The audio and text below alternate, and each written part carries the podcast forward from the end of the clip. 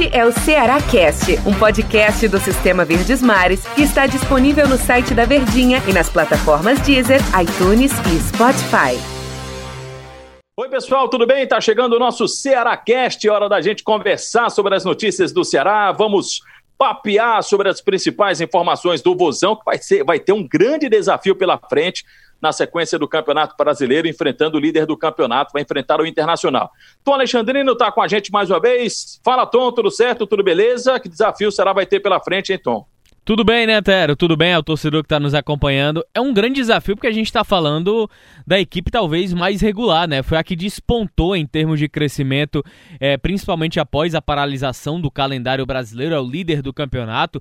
É um elenco extremamente recheado de bons jogadores. Por exemplo, o Internacional conseguiu para a partida contra o Ceará agora regularizar o Fernandes, Leandro Fernandes, aquele mesmo, que jogou contra o Fortaleza pelo Independiente pela Copa Sul-Americana. Então é mais uma opção que ganha o Eduardo Cudê, que faz uma grande um grande trabalho mesmo de crescimento junto ao Inter e ao Ceará se superar ainda mais, não apenas pelo adversário, né, mas pelos desfalques que tem dentro de campo. Pois é, vai ter muito desfalque o time do Ceará e ainda sobre o Internacional, é, o Thiago Galhardo, né, rapaz? Artilheiro do Campeonato rapaz. Brasileiro, fazendo gol de tudo quanto é jeito, virou uma referência técnica do time do Internacional, depois de ter passado também ano passado muito bem pelo time do Ceará, né, Tom? Exatamente. Ele jogando numa posição que ele vinha atuando no Ceará também ano passado, né? É uma espécie de segundo atacante que pisa mais na área. Em compensação, não é um jogador que tem tanta obrigatoriedade. É a única diferença, né? Pro jogo dele no Ceará no passado e pro jogo esse ano no Inter. Ele não tem a obrigação tão grande de ter que vir buscar essa bola no meio campo. Ele já espera um pouco mais. Ele está funcionando mesmo como um segundo atacante barra referência, barra centroavante também. É um jogador que, nesse aspecto, Nessa característica, ele cresceu muito, se notabilizou muito ano passado pelo Ceará e o Cudê esse ano conseguiu, pelo, pelo menos nessa temporada, ele vem conseguindo sugar ainda mais da qualidade técnica do Thiago Galhardo. E ainda bem que você pronuncia o nome do técnico do Internacional bem pausadamente. é verdade. De uma forma bem explicativa, viu, Tom Alexandrino? Porque às vezes quando a gente fala rápido, o pessoal pode entender de outra forma. Mas, Tom, a, a gente está falando do Internacional, mas claro que o nosso assunto principal é o Ceará. E por que, que eu perguntei ao Tom logo sobre o desafio do Ceará, enfrentar o Internacional fora de casa? Porque normalmente o Ceará precisa quebrar isso, Tom Alexandrino. Desde 2018, passou por 2019, esse é o terceiro ano seguido na Série A do Campeonato Brasileiro. O time encontra muitas dificuldades quando joga fora de casa. Fazendo um levantamento aqui bem rápido, em 2018, o Ceará só venceu três jogos fora de casa, de 19. Ele venceu o Paraná, venceu o Flamengo e venceu o Cruzeiro. Ano passado, de 19, o Ceará venceu apenas duas partidas. Venceu o Havaí e venceu o time do Bahia. Esse ano, ele até atuou pouco fora de casa, né? Dos oito jogos que o Ceará teve na temporada, três apenas foram fora de casa. E aí ele já venceu uma. Venceu o Atlético Goianiense, perdeu para o esporte e perdeu para o Atlético Mineiro. Mas tirando 2020, né, porque está só começando, a gente não tem uma amostragem mais clara, mas a gente pegar 2018 e 2019, de 38 jogos, de 38 rodadas, o Ceará venceu apenas 5. É um aproveitamento, claro que eu estou tirando também os empates, né? Estou falando só de derrotas ou vitórias. É um aproveitamento muito baixo. E o Ceará precisa melhorar isso, Tom, porque a gente sabe que o campeonato de permanência, ele é um campeonato que você precisa fazer o seu dever de casa, mas nem sempre você consegue. Por exemplo, o Ceará já tropeçou contra o Santos, já empatou com o Grêmio, é, perdeu para a equipe do Vasco da Gama, e aí você precisa buscar esses pontos fora de casa, senão vai acontecer em 2020 o que aconteceu em 2019 vai acontecer em 2018, que é ficar no sufoco até as últimas rodadas e ter aquele campeonato do sofrimento, que é o que a gente não quer. A gente sabe que um campeonato de permanência é um campeonato que você sua bastante mas o que a gente espera, principalmente do Ceará, pelo terceiro ano seguido na Série A do Campeonato Brasileiro, é que ele consiga passar com mais tranquilidade por essas 38 rodadas. E essa tranquilidade passa pelos jogos também fora de casa, né, Tom? E, é, e essa ausência de resultados positivos, elas são um reflexo é, justamente pelo, pelas temporadas tortuantes que passou o Ceará. É, de brigar de fato contra o rebaixamento, não é nem campeonato de permanência, é campeonato para lutar contra o, contra o rebaixamento. E aí, equipes como Ceará, é, até o próprio Fortaleza mesmo, em uma Série A de campeonato brasileiro, a regularidade dos jogos dentro de casa, das vitórias, elas não vão acontecer com a mesma frequência que, por exemplo, quando você forma um elenco para disputar uma Série B de Campeonato Brasileiro. É totalmente diferente. É, justamente pela questão do poder financeiro, por não ser uma equipe propriamente dita de Série A, de se engajar ali entre os cinco, quatro primeiros ali de um campeonato brasileiro. Então, dentro dessas alternativas e alternâncias que vão acontecer nos jogos dentro de casa, os pontos fora eles são fundamentais. Não adianta querer sempre usar o mesmo discurso de que ah é, perder para o Inter é normal, perder para o Flamengo é normal, perder para o Corinthians é normal, normal. Tudo bem. Mas eu acho que quando você chega no terceiro ano de Série A do Campeonato Brasileiro, você já tem um entendimento de como você deve se portar contra determinados adversários, de como você vai entender e estudar a competição. Que apesar da derrota para o Santos, eu vejo um Ceará muito mais promissor do que em anos anteriores principalmente em relação a 2019. 2018 eu nem gosto de colocar tanto não, porque digamos é aquele ano que você passa pelas provações, né?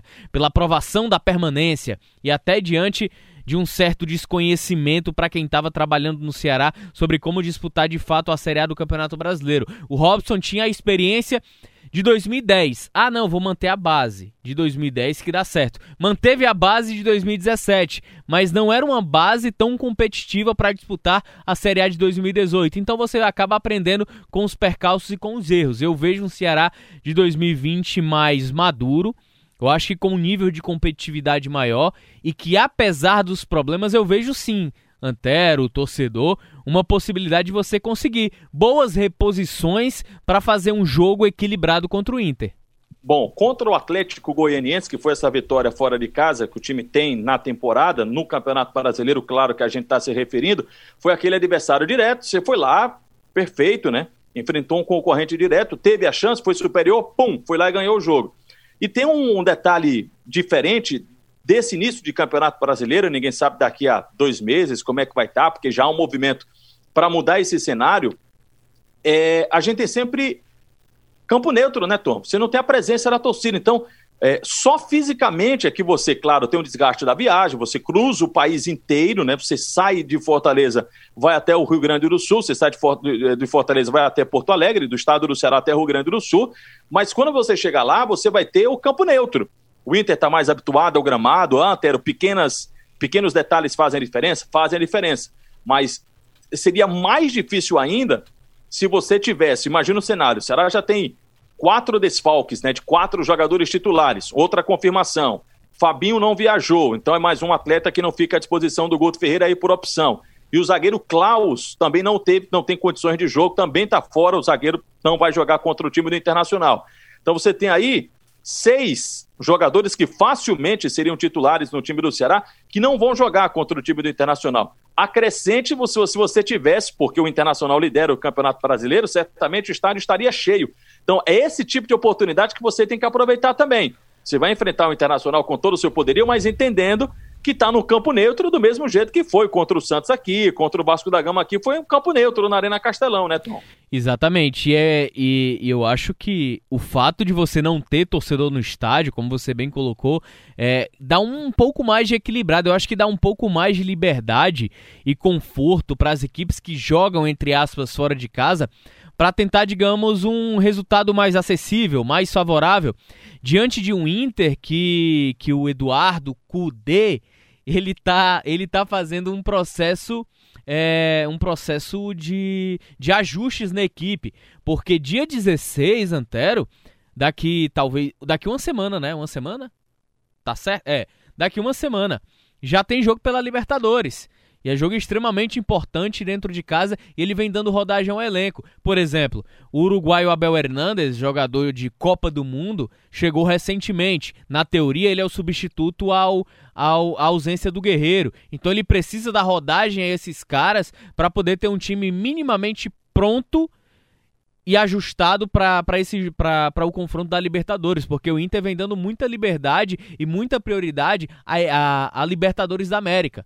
E aí eu tenho algumas dúvidas se o Inter ele vai fazer um vem com um time misto de ajustes como fez contra o Palmeiras ou ele vem com a equipe principal para poupar no final de semana. Mas de qualquer maneira é uma equipe de muita qualidade e que eu acredito a forma inteligente como o Ceará jogou, se ele mantiver a mesma postura, por exemplo, do clássico, do Atlético Mineiro, sem erros individuais, ele pode conseguir um resultado melhor no Beira-Rio.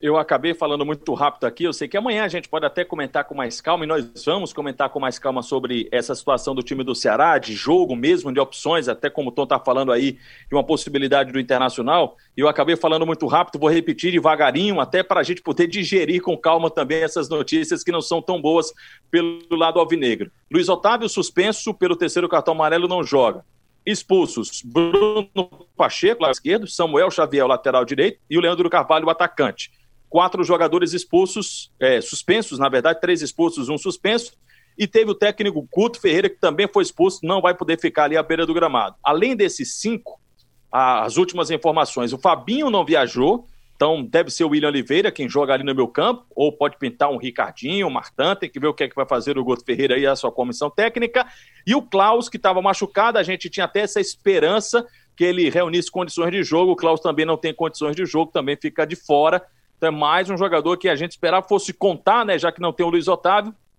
Fica de fora, mas o Ceará tem três zagueiros. Tem o Brock, tem o Thiago Panho Sai e tem um garoto Gabriel Lacerda, grata surpresa. Então, Tom, seis ausências que certamente nós vamos sentir demais. Mas mesmo assim, com essas seis ausências, o Tom até já falou de jogar de forma inteligente. Dá para jogar de forma inteligente e dar uma encarada lá nesse time do Internacional que também está pensando em outras competições.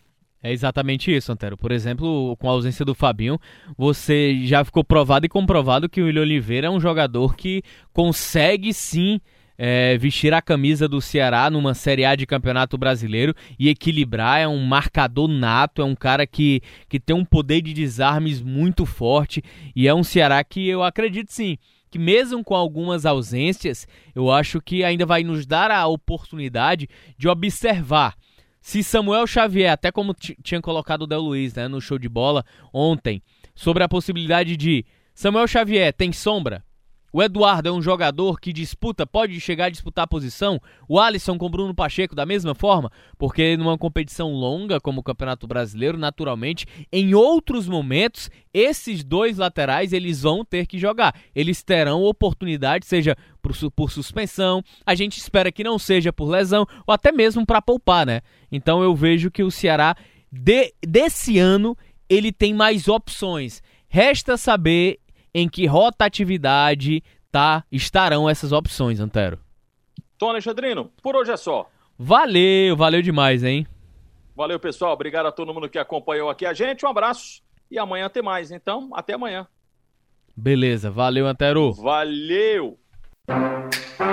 Este é o Ceará Cast, um podcast do Sistema Verdes Mares que está disponível no site da Verdinha e nas plataformas Deezer, iTunes e Spotify.